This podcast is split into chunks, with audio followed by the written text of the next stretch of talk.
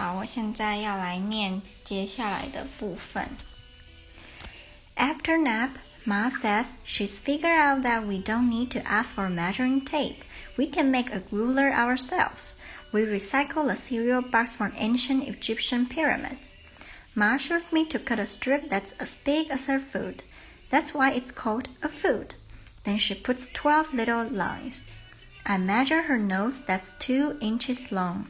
My nose is 1 inch and a quarter. I write it down.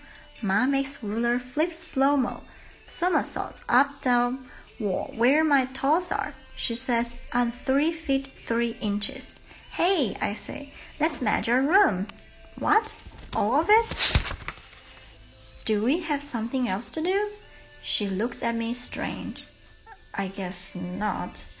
I write down all the numbers, like the top of door wall to the line where roof starts equals 6 feet 7 inches. Guess what? I tell Ma. Every cork tile is nearly a bit bigger than ruler. Though, she says, slapping her head. I guess they're a foot square. I must have made the ruler a little too short. Let's just count the tiles. Then that's easier. I start counting the top of bed wall, but Ma says all the walls are the same. Another rule is the white of the walls is the same as the white of the floor. I count 11 feet going both ways. That means floor is a square, table is a circle, so I'm confused but Ma measures her across the middle where she's the very widest. That's 3 feet 9 inches. My chair is 3 feet 2 inches tall, and Ma's is the exact same. That's one less than mine.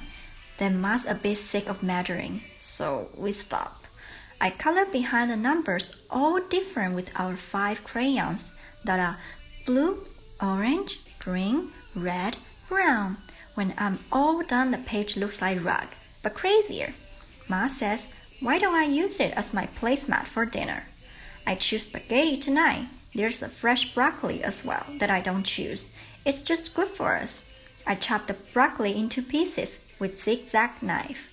Sometimes I swallow some when Ma's not looking and she says, Oh no, where's that big big gone? But she isn't really mad because raw things make us extra alive. Ma does the hotting up on the two rings of stove that go red.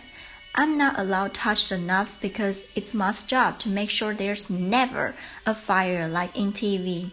If the rings ever go against something like a dish towel or our clothes even, flames would run all over with orange tongues and burn room to ashes, with us coughing and choking and screaming with the worst pain ever.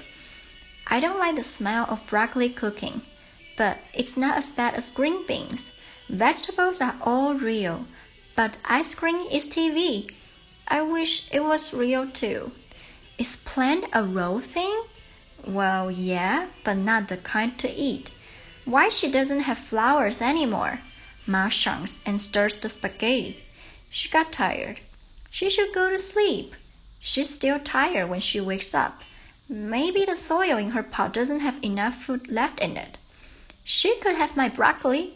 Ma laughs. Not that kind of food, plant food. We could ask for it for Sunday treat. I've got a long list of things to ask for already. Where? Just in my head, she says. She pours out a wad of spaghetti and bites it. I think they like fish. Who do? Plants. They like rotten fish. Or is it fish bones? Yak. Maybe next time we have fish fingers, we can bury a bit under plant. Not one of my ones. Okay, a bit of one of mine. The why I like spaghetti best is the sound of the mash bowl. I sing it when Ma fills out plants.